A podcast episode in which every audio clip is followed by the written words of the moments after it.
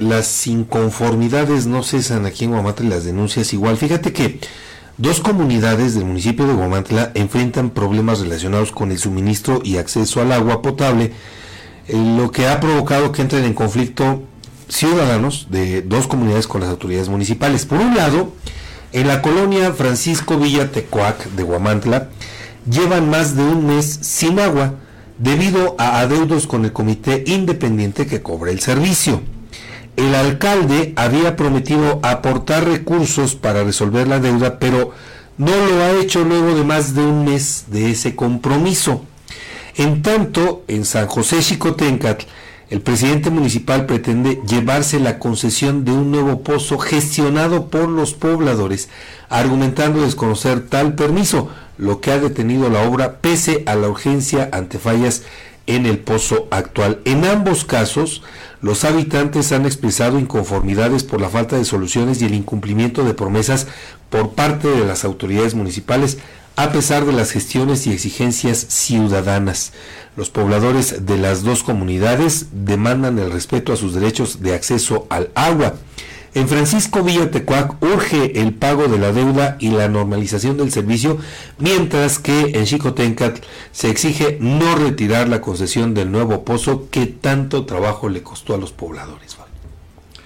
Pues vaya situación la que enfrentan estas personas, ¿no? Sí, sí, comunidades. Dos comunidades que bueno. El derecho al agua, sí, pero también ahí hay que eh, referir, Edgar, que pues en muchas ocasiones esto surge, eh, es decir, la insuficiencia que tienen los organismos operadores o las, sí, bueno, las comisiones, ¿no?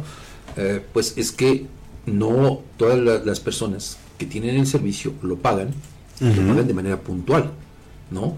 Sin, y entonces, pues esto se convierte en una bola de nieve, porque, fíjense, ahí, que, bueno, tampoco se trata de, de, alentar este tipo de prácticas, pero en muchos casos nos hemos enterado cómo la Comisión Federal de Electricidad llega y les corta el suministro de energía a los pozos, por los adeudos que tienen, en virtud de que los organismos operadores no reúnen las cantidades necesarias para pagar por ese servicio. Pero fíjese, aquí también resulta por lo menos curioso, ¿no? Cómo la Comisión Federal de Electricidad, a ellos sí les corta también el servicio, pero a otras personas no. Incluso ha habido casos en los que se ha encontrado a gente que se cuelga utilizando los famosos cablitos, robándose la luz. Y entonces ahí incluso llegan hasta un acuerdo reparatorio. Pues imagínate. Eso es de verdad yo, yo coincido, sobre todo cuando tú recordarás que recién entró a la presidencia de la República Andrés Manuel López Obrador. Sí, sí, sí, que les bajó. Les condonó Así es. a cuántos miles de tabasqueños muchas personas. sus deudas. Sí, esa es una, una realidad. Pero mire, en el otro extremo, con el tema del agua potable, lo hemos también referido aquí en muchas ocasiones. Hay cualquier cantidad de comunidades cuyos pobladores mm, se rehusan a pagar lo que se tenga que pagar. Sí. No por el agua potable en sí, sino por el suministro, por llevar el agua a sus hogares. Así es. Hay lugares de verdad en que las cantidades que se paga por el servicio son de risa. Sí, son ínfimas, son, son pírricas, 10, 20 pesos mensuales. Sí es inaceptable. Y que recordemos, no estamos pagando el agua, pagamos eh, lo que cuesta llevar, el, agua.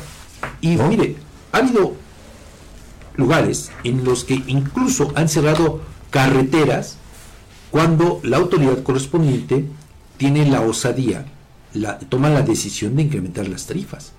Digo, tarifas de 10, 20 pesos, 30 pesos mensuales. Y le suben un poquito más. Y entonces, bueno, hay cualquier número de, de